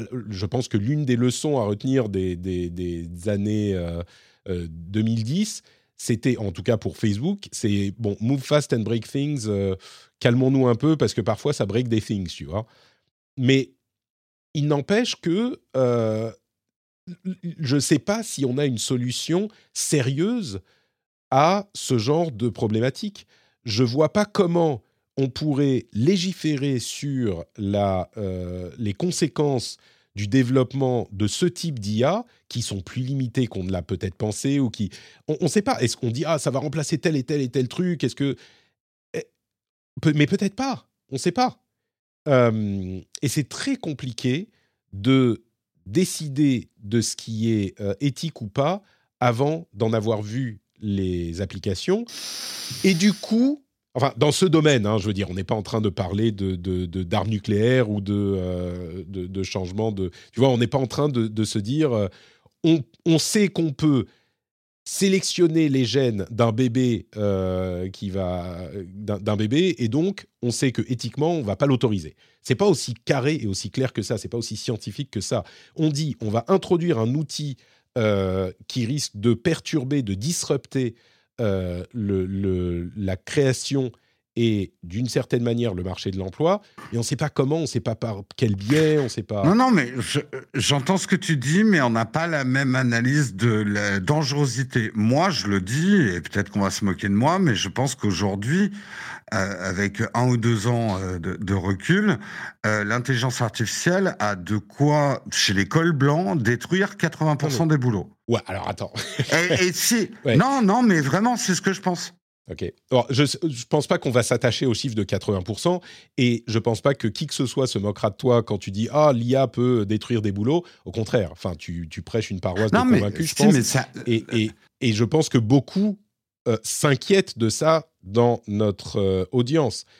Mais Bon, enfin bref, on, ne va pas euh, continuer sur ça. Non, je disais juste que c'était une question de crantage. Quand tu dis il n'y a pas la même dangerosité que les recherches génétiques sur les enfants, si tu penses que l'intelligence artificielle ne peut détruire que 10% du boulot, on peut dire oui, c'est un phénomène comme l'arrivée de l'informatique et d'Internet. Mais si tu penses que ça peut en détruire 80, Là, tu te dis qu'il y a une dangerosité qui est plus grande. Euh, Monsieur Béja, Monsieur Béja, vous voulez donc que 80% des emplois soient détruits les rondes Non, mais je suis sérieusement inquiet sur euh, sur. Euh, je pense qu'il y aura une explosion nucléaire de l'emploi et de la perte d'emploi. voilà. Alors je n'irai pas jusque là parce que 80. Enfin. Non, mais c'est impossible. Pas, ça veut rien dire. Je suis désolé, mais. Euh, mais alors, c'est juste mon analyse que 80% des jobs des cols blancs sont des jobs de remplissage. Euh, qui Ah, ne sûr, le pas une intelligence particulière. Voilà. mais bon. Non, mais pas que le happiness manager. Le Moi qui ai bossé dans le euh, marketing, moi qui ai bossé dans le marketing, allez, 70% du marketing, c'est du remplissage de, de, de slides avec du bullshit. Euh, et énormément de notre économie non, repose sur du bullshit, quoi. Je suis d'accord. Ils vont pouvoir faire encore plus de PowerPoint avec du bullshit. Ouais, Grâce mais tu un mec, t'as Il y aura- un mec qui va faire le boulot de 8 mecs. Mais c'est c'est pas ça, Jérôme. C'est que les PowerPoint avec du bullshit, ils auront des belles images au lieu d'avoir des trucs word art. C'est ça qui va vraiment changer, tu vois. Et que euh, au lieu de se dire ah bah merde, je peux pas me payer un artiste euh, sur Fiverr pour faire toutes mes images d'illustration de, euh, de de mon PowerPoint pour mon manager pour que ça fasse bien, et donc je vais utiliser des, des word art pourris, et ben je vais utiliser de la de l'IA et donc ça sera un peu plus beau. Et Non, Écoutez, Jérôme, pour- pour- Tout le que- monde travaille 30 heures par semaine. On diminue le temps de travail grâce à Ah, l'IA. Voilà une idée. Là, on parle. Là, on parle. Ah, On va. On va tellement te le diminuer ton temps de travail que t'en auras plus, oui. Les lumières. vois. Ah bah non, non, c'est sûr. Mais euh, j'espère que j'ai aussi tort sur mon analyse que j'ai eu tort sur les smartphones. euh, C'était quoi que j'avais dit à Modulables. l'époque Modulables. Voilà. J'espère que j'ai tort, les gars. Mais vraiment, j'espère que j'ai pense, tort. je pense pas que t'as tort. Je pense que ton chiffre de 80% sorti du chapeau est un peu euh, exagéré. Mais je pense pas que t'as tort. C'est évident que ça va avoir une, euh, des conséquences hyper importantes sur la manière dont on travaille si euh, l'influence qu'on suspecte est même euh, à moitié aussi importante que. Enfin, si l'influence est à moitié aussi importante qu'on la suspecte. Mais de la même manière, regarde le monde d'il y a 20 ans et le monde d'aujourd'hui. Internet a, a- a décimé des secteurs, Oui, a oui, mais ça, transformé des secteurs. Je sais. Et, et je crois, moi, mais c'est pas les mêmes proportions. Ne- bah, je sais pas au niveau des proportions, mais moi je pense, j'imagine, et peut-être que je me trompe, mais j'imagine que ça sera le même genre d'influence transformato-destructive que juste destructive. Et, Mais c'est là. euh, euh, moi, je pense. et on pas. va laisser Je Cédric conclure que- après parce un- que le pauvre il peut pas en placer une. Vas-y, fine. Non, non, mais ouais, mais c'est important que j'affine quand même. Le, le truc, c'est que je pense qu'Internet a détruit peut-être 10% des jobs. Allez, 15% des jobs. Euh, Oh, si je suis moi, je aussi, non, mais je sais, je sors tous les chiffres de mon chapeau. Mais Euh, regarde mais. Patrick, mais Patrick aussi sort ses chiffres du chapeau. Mais moi je sors C'est pas des de chiffres. intuitions qu'on a. Moi Moi, l'intuition, moi, l'intuition que j'ai, c'est que ça va être un cataclysme au niveau de l'emploi, alors que le web, l'arrivée du web et l'arrivée de toute technologie a engendré sur une balance d'à peu près une dizaine d'années de la création d'emplois et de la destruction d'emplois. Là, moi, ce qui m'inquiète, c'est que la destruction va être massive, beaucoup plus vite que la reconstruction d'emplois. Et pour l'instant, ChatGPT nous a pas donné un système économique qui nous donnerait un droit à la paresse infini dans notre vie, tout en subsistant dans l'économie. Voilà. Tu, pa- Je- tu penses par exemple à l'automatisation et la robotisation des usines ou, des, ou Ouais, des- de la- de Mm, l'agriculture qui a, là pour le coup, effectivement, certainement détruit, euh, je sais pas, euh, 70-80% des emplois euh, qui faisaient les 3-8 dans les usines. Oui, mais sur des allaient périodes de temps. Là encore, c'est les Ah, périodes de temps qui deux- permettent. En, en un Ben an, là, là. le- Oui. on- ben c'est ce que je dis, c'est que que ça va tellement vite qu'on ne va pas avoir le temps de Mm. réagir. Cédric, C'est tu ça, peux en fait, le problème. Ouais, en fait, euh, pour, pour, je comprends ta crainte, mais, mais pour moi, quand je vois déjà l'adoption d'Internet par euh, les PME de manière globale, et parce que c'est mon domaine et je forme des gens qui justement vont les aider, je me dis que l'adoption de l'intelligence artificielle par la plupart des métiers dont tu cites, Jérôme, va pas être aussi rapide que ce que l'on imagine nous en tant que technophiles parce que on s'est jeté dessus. Je pense qu'il faut relativiser ça. C'est-à-dire qu'aujourd'hui, il y a encore des boîtes qui n'ont pas de site internet. Enfin, euh, euh, on en est là en fait. Donc je suis pas certain qu'on en aille aussi vite que, tu le penses euh, vers la destruction massive d'emplois. Il va y avoir des changements, ça c'est sûr. C'est comme toute technologie qui débarque. Quand le smartphone a débarqué, on, beaucoup ont pensé que c'était la fin euh, des secrétaires, que c'était la fin de, de- de- des assistants, etc. Parce que finalement, euh, on avait tout dans sa poche et tout était mieux géré par soi-même dans sa poche sans avoir besoin de faire appel à une personne. Bon, pourquoi pas, in fine, quand on voit le nombre d'emplois créés dans l'écosystème via des développeurs qui ont développé des apps, etc. Pareil pour Internet, quand Internet est arrivé, on s'est dit, mais c'est la mort du courrier, etc. Regarde aujourd'hui où est-ce qu'on en est de la poste, elle n'a pas disparu en deux ans. donc, je pense que il va y avoir effectivement peut-être 80% de destruction d'emplois chez l'école blanc, mais je pense pas que la vitesse à laquelle ça va s'exécuter sera aussi rapide que ce que l'on peut croire en fait. Donc on se retrouve on se retrouve dans un an, on est le 7 février 2023. 7 février 2024, Jérôme, on se retrouve et on verra si 80% des emplois ont été. Ont oui, mais la poste n'a pas disparu. De... Je réponds à Wendigo dans le chat. La poste n'a pas disparu le jour où Internet est sorti de terre. Et mais je n'ai pas, pas dit que 100% des boulots allaient disparaître. Je dis juste que les patrons, là, sont en train de s'apercevoir qu'un mec, un mec pourra faire le boulot de 8 mecs. Et, ça, c'est pour ça que ça va aller très très vite. C'est que euh, ils vont pouvoir faire tourner des boîtes avec beaucoup moins de monde, quoi. Les patrons, on aura leur peau. Euh, oui, je suis pas tout à fait euh, sur cette ligne. Je suis préoccupé également. J'espère que c'est clair mais pas de la manière dont euh, Jérôme est préoccupé. Je me disais, c'est sympa quand, quand j'ai Jérôme et Cédric dans l'émission, parce que au moins, euh, généralement, c'est les gens qui sont plutôt de droite qui sont fâchés contre moi. Et quand Cédric et Jérôme sont dans l'émission, c'est plutôt les gens de gauche qui sont fâchés contre moi. Mais là, euh, tu, tu, tu, vires, tu vires rouge, Jérôme. Donc, ouais, non, mais c'est le rôle que j'ai adopté pour un peu d'entertainment dans l'émission. mais non, mais justement, le libéral que je suis est inquiet. C'est ça qui est encore plus ah ben, inquiétant. quand on vient chercher ton travail à toi, forcément, là, tout de suite. Euh, ah bah ouais, ouais, ouais Là, ça, hein. s'inquiète plus. Hein. Mais non, ton job a été créé grâce à Internet, Jérôme. Bah, oui, mais il va disparaître aussi. moi, je dis, on, retournera dans les champs. Euh, moi, nous, on est dans la forêt ici. Ah, euh, encore. J'ai des. J'ai une tronçonneuse et des arbres à couper pour, pour faire du bois. Euh, on, se, on, trouvera des moyens de, s'occuper. Faire pousser du, blé et euh, de l'agriculture euh, renouvelable, comme on dit, de l'agriculture verte. Merde, il y a un terme en anglais que je retrouve pas. de toute façon, on va tous se faire bouffer par les, champignons. Ah, alors ça, oui, bon, c'est un autre problème ah. encore à gérer. Bon, bref, on n'a pas fini de parler d'IA, vous l'avez compris. Merci pour ce débat animé. On va passer rapidement au euh, petit sujet supplémentaire euh, de, du reste de l'actu. Non sans vous rappeler que cette émission est entièrement financée par, enfin en, majorité financée par Patreon patreon.com slash rdvtech, qui ne fonctionne pas par IA. Écoute, le jour où les IA pourront euh, payer des contributions Patreon, peut-être qu'on sera un petit peu moins euh, inquiet, inquiété, mais pour le moment, c'est pas le cas. Donc, si vous avez écouté quelques-uns des 500 épisodes que nous avons bientôt produits, il y en a même plus parce qu'il y en avait qui n'étaient pas numérotés, eh bien, euh, vous pourriez peut-être considérer l'idée de soutenir cette émission sur patreon.com/slash c'est très simple. Vous euh, choisissez le niveau de soutien qui commence à 1 euro. Euh, vous mettez vos informations et à la fin du mois, vous êtes débité. Si vous êtes soutien d'autres créateurs, ben vous êtes débité sur une petite facture euh, sur Patreon. C'est super, super pratique et bien foutu. Moi, je me fais un petit budget. Alors, le mien, il est élevé parce que j'ai beaucoup de gens que je veux soutenir. Mais vous vous faites un petit budget, vous choisissez les gens que vous soutenez, peut-être, y compris le rendez-vous tech.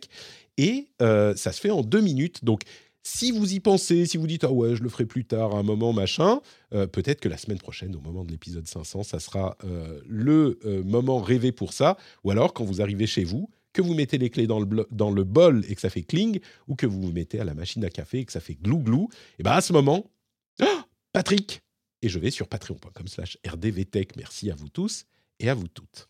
Et d'ailleurs, en after show, pour les patriotes uniquement, on va parler un petit peu de MrBeast, qui est le plus gros YouTuber euh, du moment. Il a 130 millions d'abonnés, euh, qui a fait une vidéo euh, un petit peu stunt sur un sujet controversé. Il a payé l'opération pour rendre la vue à 1000 personnes. Il en a fait une vidéo. Comme vous pouvez vous l'imaginer, ça a provoqué des réactions vives. On en parlera dans l'after show. Hey everyone, I've been on the go recently Phoenix, Kansas City, Chicago.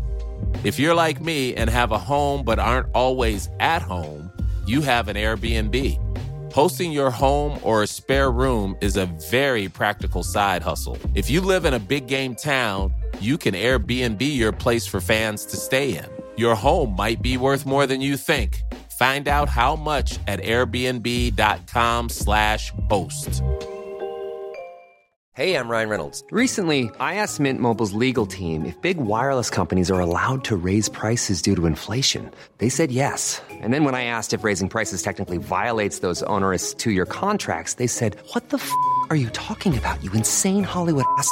F- So to recap, we're cutting the price of Mint Unlimited from $30 a month to just $15 a month. Give it a try at mintmobile.com slash switch. $45 upfront for three months plus taxes and fees. Promo for new customers for limited time. Unlimited more than 40 gigabytes per month. Slows. Full terms at mintmobile.com. Et on passe à la partie du reste de l'actu.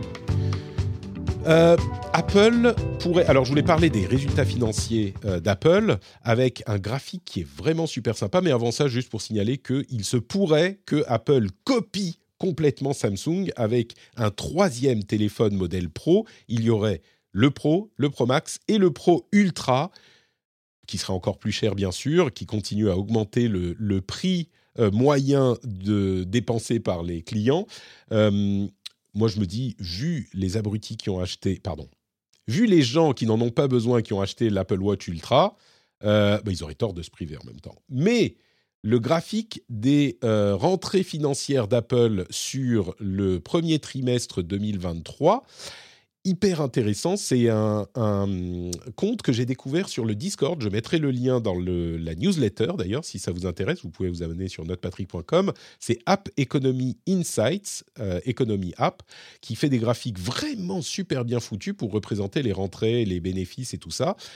Et dans le cas d'Apple, on se rend compte que l'iPhone représente 65 milliards, on parle d'un trimestre, hein, 65 milliards sur les 117. Bon, ça, on pouvait s'en douter. Euh, le Mac représente seulement euh, 7 milliards, c'est la plus petite catégorie, 7,7 milliards. Les wearables, donc euh, Apple Watch, AirPods, euh, Home, les accessoires, tout ça, c'est 13 milliards. C'est tous les accessoires, y compris les AirPods. Mais là où c'est vraiment impressionnant, c'est les services qui sont devenus en quoi Trois ans euh, au moment où ils ont vraiment mis le coup d'accélérateur euh, sur cette catégorie, ils représentent 20 milliards de dollars sur le trimestre, soit la deuxième catégorie, un tiers des revenus de l'iPhone. Euh, les services, c'est, ils existaient déjà avant, mais notamment avec Apple TV, Apple Music, Apple Arcade, etc. 20 milliards sur le trimestre, surtout la deuxième catégorie. Vraiment impressionnant. Et le profit net, c'est 30 milliards. Donc ça va encore. euh, ils sont un petit peu au-dessous de leur marge de 30%. Euh, c'est 26% de marge. Ils sont, ils sont encore assez, euh, assez en forme. Du côté d'Apple, ça va. Donc ça, c'est Apple. Et puis, il y a aussi Meta. Et c'est pas pour parler des résultats que je voulais évoquer Meta, mais depuis euh, les dernières semaines, les quelques derniers mois, ils sont le cours de l'action est, est remonté de manière phénoménale, euh, de 110% depuis le plus bas cours en novembre. Ils avaient chuté de manière catastrophique, presque, 80, euh, presque 70% en 2022. Et bien là, ils sont vraiment remontés. Alors, je laisserai à quelqu'un d'autre le soin d'expliquer pourquoi, comment, à la limite, c'est même pas tellement important. C'est la, confiance que font les marchés en la capacité de Meta à gagner en valeur, mais on s'en était un petit peu moqué, soyons honnêtes, de Meta qui avait perdu tellement de valeur avec les frasques de, Zuckerberg, notamment dans la réalité virtuelle. Et ben, ils sont remontés de beaucoup. Alors, euh, pas encore au niveau où ils étaient, mais c'est la plus grosse performance du S&P 500, qui est un des index de, de la bourse américaine. Euh, ils ont ajouté 250 milliards de valeur à leur capitalisation boursière depuis novembre. Comme quoi, Meta, il faut peut-être pas les enterrer trop vite. Si vous avez des commentaires à faire sur ces chiffres, n'hésitez pas. Et pff, Méta, je suis étonné, moi. En fait, Ouais, je même, vraiment j'avoue, moi euh, aussi, on oui. S'approchait plus de la fin que du début. Et finalement, on se rend compte que c'est pas si pire. Bah, les gens Maintenant- continuent. les gens continuent à utiliser Facebook et ils ont aussi euh, Instagram et WhatsApp, euh, etc. Quoi. Ouais, ils ont, ils ont encore de la ressource. euh, Pardon, pardon, Jérôme, mm. j'ai inter- j'ai interrompu Cédric en plein milieu de sa phrase. J'ai promis aux Ouais. auditeurs de moins le faire et j'essaye. Mhm. Donc du coup, je vais t'interrompre pour redonner la parole à Cédric. Non, non, c'est, c'est, moi, je, moi, je suis assez étonné parce que euh, on se rend compte que finalement, euh, la promesse de Meta va être difficilement tenable. Le- la démo technique que nous avait fait Mark Zuckerberg euh, euh, avec le métaverse, etc. Et, on était aussi enthousiaste que le soufflet est retombé vite, je pense. La technologie qui nous projetait dans 5-10 ans, finalement, on se rend compte que dans 5-10 ans, on n'y sera sans doute pas. Et ça a déçu beaucoup de gens. Mais effectivement, on oublie quand même que les principaux revenus de Meta, bah, ça reste Facebook et Instagram. Donc, euh, donc ouais, on les enterre peut-être un peu vite. C'est-à-dire qu'ils dilapident de l'argent sur un truc qui peut-être marchera jamais, mais ça veut pas dire qu'ils ont plus d'argent en fait. C'est Ouais. surtout ça. Mais Il dit lapide, Oui. euh, c'était combien? Ils ont dépensé 15 euh, milliards. euh, ils ont eu 15 13,72 milliards de pertes en 2022. et ils imaginent qu'ils en auront plus en 2023. Enfin, ils préviennent qu'ils en auront plus uniquement pour Reality Labs, hein, pour leur euh, développement euh, de réalité virtuelle et, et, augmentée. Donc euh, voilà. Faut, faut pas oublier parce que chaque fois on se fait souvent avoir. En fait, la bourse n'est pas du tout. En fait, elle en a un peu rien à foutre de, des innovations et même le futur à 10 ans. Euh, elle est aussi sur les résultats euh, immédiats, tangibles euh, et les perspectives à un ou deux ans. Est-ce que Meta va continuer à faire de l'argent avec la pub traditionnelle? Oui. Ils se préoccuperont, la bourse de la VR, euh, plus tard quand il y aura de l'argent à se faire. Et quelque part, la bourse va préférer un méta qui cherche quelque chose, même si c'est bullshit et que ça donnera rien, qu'un méta qui stagne. Donc, euh, c'est là où la lecture de la bourse peut être un peu différente par des technophiles ou par euh, des économistes. Ouais, enfin, tu, tu dis ça, mais euh, je peux te dire que les, les analystes étaient quand même très inquiets des dépenses que faisait Zuckerberg dans la réalité virtuelle qui rapportait rien, alors Mhm. que euh, ce qui, ce qui à, à mon sens, ce qui s'est passé peut-être, c'est que euh, on a vu quelques chutes du nombre d'utilisateurs de Facebook ces derniers mois ou dans, dans l'année 2022. Et puis on s'est rendu compte très vite que, euh, en fait, c'était anecdotique et que du coup, on a toujours euh, 2 milliards d'utilisateurs sur Facebook, 2 Hmm. milliards sur Instagram et qu'il y a forcément de l'argent à se faire. Euh, Hmm. Les lignes bougent dans la guerre du streaming. Alors d'abord, il va falloir euh, arrêter de partager ses mots de passe sur Netflix. Il y a eu un petit peu de, confusion sur la méthode de contrôle de Netflix. Ils n'ont rien implémenté encore en Occident. C'était des trucs qui se passaient en Amérique latine.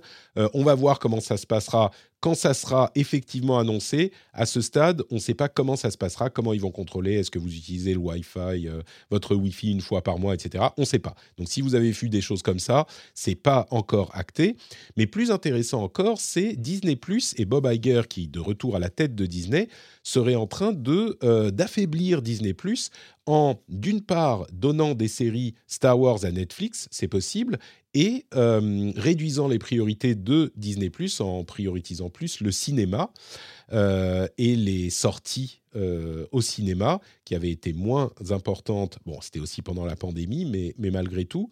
Apple fait du sport, ok, ça on s'en fout. Et puis il y a aussi une news intéressante une discussion, ou plutôt un groupe de travail entre Universal Music et Tidal, un service de streaming de musique, pour essayer de comprendre comment euh, mieux payer les artistes. Vous allez me dire, euh, oui, alors je sens l'entourloupe, c'est possible, mais on s'est rendu compte que, euh, au-delà du fait que les artistes sont mal payés par les sociétés de streaming, pas parce qu'ils ne, ne rentrent pas beaucoup d'argent, enfin parce, parce qu'ils n'envoient pas beaucoup d'argent au label, mais parce que les, les labels s'en gagnent une bonne partie, s'en gardent une bonne partie. Euh, il y a des gens qui critiquent les modèles de partage de, de streaming, de revenus de streaming, parce que en fait, tout va dans un pot commun. Et donc, moi, même si j'écoute un artiste indépendant uniquement, eh ben, mon argent va dans le pot commun et cet artiste ne verra pas l'argent de mon abonnement à moi. Et beaucoup se disaient, eh ben, le, artiste listener first, je me souviens plus du terme, mais euh, cette méthode devrait permettre aux artistes de gagner plus. Et on s'est rendu compte avec des tests qu'en fait, c'était pas tout à fait le cas. Donc, il y a une réflexion à avoir et je suis curieux de voir que UMG s'y intéresse parce que euh, peut-être qu'ils se rendent compte que du coup, il y a des artistes qui ne veulent pas passer par eux ou qui publient eux-mêmes. Je ne sais pas pourquoi. Quelle est la motivation de UMJ pour se dire il faut mieux payer nos artistes? Euh, ça, me, surprend, mais en tout cas, ils sont en train de travailler là-dessus. Et puis, euh, l'application de contrôle d'âge en France pour l'accès au, site porno se précise. Ça sera bien une application. En fait, on avait pensé à d'autres méthodes, euh, l'envoi de SMS, l'utilisation de cartes de paiement. Ça sera bien une application qui fera l'intermédiaire entre le site et la personne qui veut y accéder. Ça m'inquiète toujours ce genre de truc. On n'a pas les détails du fonctionnement, mais en fait, ça déporte le problème. OK, les sites n'auront pas le document qui prouve votre identité, mais le gestionnaire de l'application, lui, l'aura. Et donc, il faut que ça, ça soit vraiment verrouillé. Et en plus, bon, qui va utiliser une application comme ça Je ne sais pas, peut-être que des gens l'utiliseront. Euh, mais la, sécurité du truc aura intérêt à être bonne. Euh, encore d'autres infos. Euh, un juge aux États-Unis a rejeté la demande de la FTC de bloquer l'acquisition de Weavin par Meta. C'est la FTC qui avait euh, fait une action pour empêcher la croissance des euh, GAFAM en ciblant Meta spécifiquement et ça a été rejeté. Ça pose des questions sur une action similaire de la FTC pour le rachat de Activision Blizzard par Microsoft on verra ce que ça donne. On n'y est pas encore du tout, mais ça, c'est un signal qui va pas dans le sens de la FTC. Et puis, bon, il y a quelques news du côté de, Twitter sur laquelle on va passer très rapidement. Twitter Blue est disponible en, France. Aux États-Unis, après deux mois, il y a seulement 180 000 abonnés. Ça rapporte pas beaucoup d'argent à Twitter, euh, quelques dizaines de millions de dollars. Quand on sait qu'ils doivent rentrer 5 milliards par an, ça change pas beaucoup de choses. Et puis surtout, ils ont euh, annoncé la fin de leur API gratuite.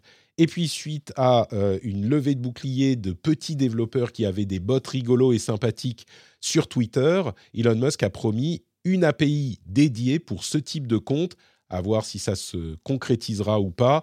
Les prix de l'API euh, semblaient être un petit peu démesurés, mais bon, on, verra un petit peu ce que ça donne quand ça se précisera là encore typiquement, euh, comme c'est le cas typiquement avec Twitter, on nage un peu dans l'incertitude. quoi. Et voilà, je crois qu'on a, qu'on a tout couvert. On a eu des discussions euh, à bâton rompu qui étaient passionnantes. Et je vous remercie de m'avoir consacré un petit peu de votre temps et de votre euh, estomac. Et je vais vous laisser filer pour que vous puissiez manger. Je suis en train de me digérer, moi, déjà. Euh. pour la, pour l'instant, c'est pas GPT qui nous file à bouffer. Hein. voilà, tu vois. Tous les boulots vont pas disparaître, Jérôme. Eh bah oui, euh, agriculteur, exactement. Exactement, agriculteur, cuistot, tout ça. Les beaux métiers, tu vois. Voilà. Merci. Les métiers de la première ligne, comme on dit. La première mm. ligne. Merci Jérôme, eh merci Cédric. Euh, avant de nous quitter, est-ce que vous pouvez nous dire où on peut vous retrouver? Cédric, lance-toi.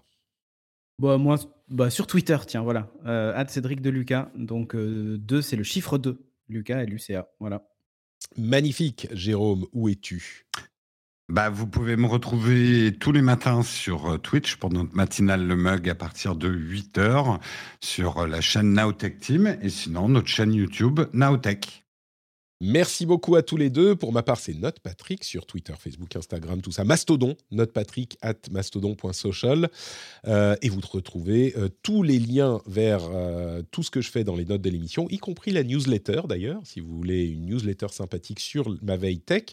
Et patreon.com slash rdvtech, évidemment, vous le savez. Quand les clés arrivent dans le bol, ça fait cling. Quand la machine à café fait glouglou, vous vous dites Patrick, patreon.com slash rdvtech. Merci à vous tous, merci à vous toutes.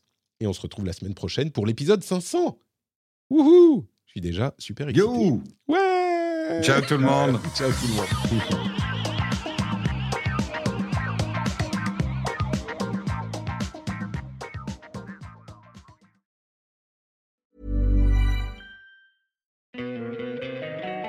Don't you love an extra $100 in your pocket?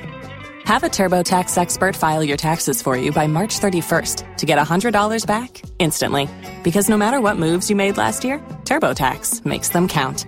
That means getting $100 back and 100% accurate taxes only from Intuit TurboTax. Must file by 331. Credit only applicable to federal filing fees with TurboTax full service. Offer can be modified or terminated at any time.